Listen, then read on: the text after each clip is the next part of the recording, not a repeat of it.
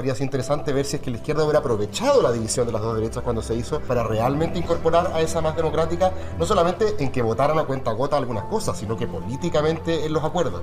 Pero me da la percepción de que hubo un minuto en el cual dijeron, lo que viene de ahí, chao.